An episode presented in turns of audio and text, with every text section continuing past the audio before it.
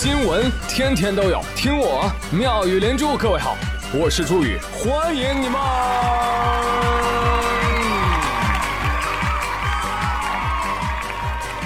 谢谢谢谢谢谢各位的收听啦！大家都看春晚了吗？今年？嗯。啊，看了啊，我也看了。三个词总结：带货、流量。没印象 啊！你你看看这一个又一个的节目是吧？在宣传口号里插节目，在命题作文里搞艺术。哎，其实呢，去年我就应该猜到，比今年更难看的永远是明年的春晚。所以呢，今年我也无力吐槽了啊！毕竟连槽点都没有什么价值。而且这个春晚的历史使命啊，我觉得也快要完成了啊！等这个一零后长大之后啊，谁还看春晚啊？是不是？对呀。等欢送他的那天到来，也就意味着有更有意思、更多姿多彩的年三十娱乐活动就要到来了。朋友们，继续我们的互动小话题：今年的年三十晚上你是咋过的啊？你觉得未来人类年三十晚上？大家会干啥呢？可以来给我留言呢。啊，可能有的人认为说春晚啊，也就最近这几十年有电视才有的春晚，但你可能不知道，最早的文艺晚会那可以追溯到千百年前。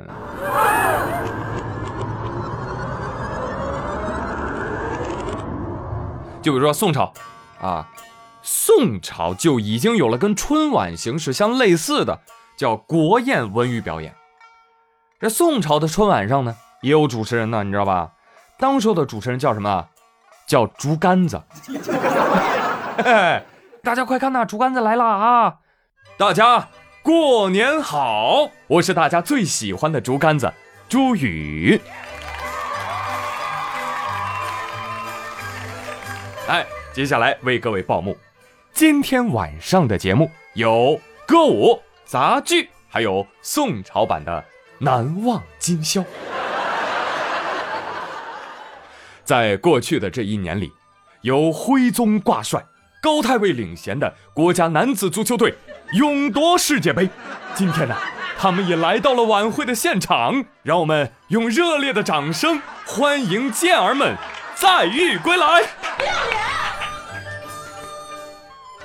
接下来，请您欣赏宋代小品。真宗真宗不得了，粮食大丰收，大辽被赶跑。其实早在宋朝的时候，不仅有春晚，还有外卖啊，还有夜市，还有福利院，还有足球俱乐部，是吧？相当长见识啊！北宋年间，文化娱乐氛围空前浓厚，那是蚌埠回旋远比马赛回旋出名的黄金岁月。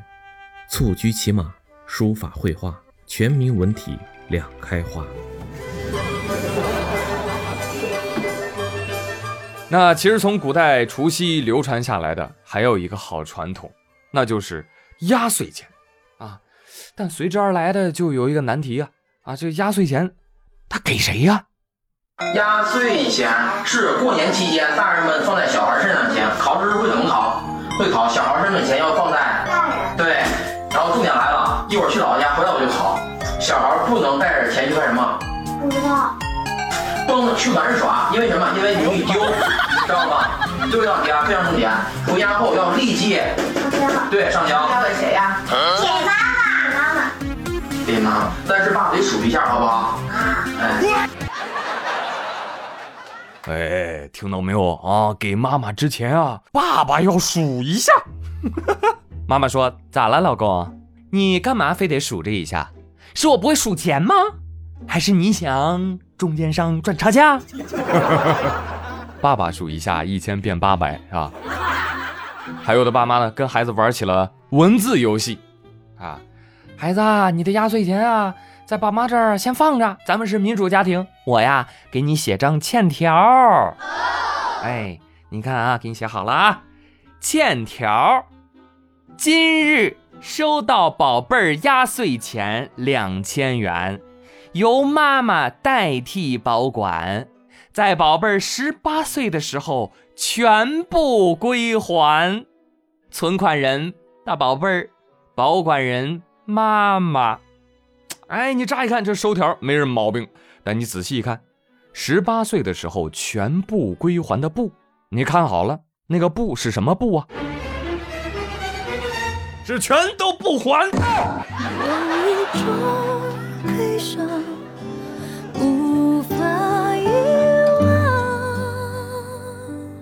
来，再给大家看一场发压岁钱的大型家庭伦理剧。前几天，安徽宿州泗县有一个萌娃，哎，给爷爷奶奶磕完头、拜完年，那收到压岁钱可不老少啊！啊，收完之后秒变富翁。男孩觉得，哇，这也太有意思了，是吧？这钱儿来的也忒快了啊！就招呼爷爷奶奶了。爷爷奶奶，你们过来，你们现在给我磕头，我也给你们发红包。爷爷说：“哎，倒霉孩子，我没有你这个爷爷。”哎，不对，哎呀，爷爷爷爷，别生气，这小宝宝能有什么坏心眼儿啊？只不过他找到了发财致富的好办法，想跟大家一起分享罢了，是吧？这确实是一个好办法，所以我提议啊，你看过年期间啊，大家不都磕头换钱吗？对不对？你想这磕头能换来钱，这意味着什么？这意味着磕头就是一般等价物。对不对？你你你出门你想买点啥是吧？你咔给店主磕头，磕头就行了。以后咱就这么办。头你妈都磕没了。哎，你想给喜马拉雅充 VIP 磕头？我呸！哎，对了，我那个夜行者还有谁没关注的？赶紧关注一波呀！现在都免费更到一百多集了，不听白不听啊！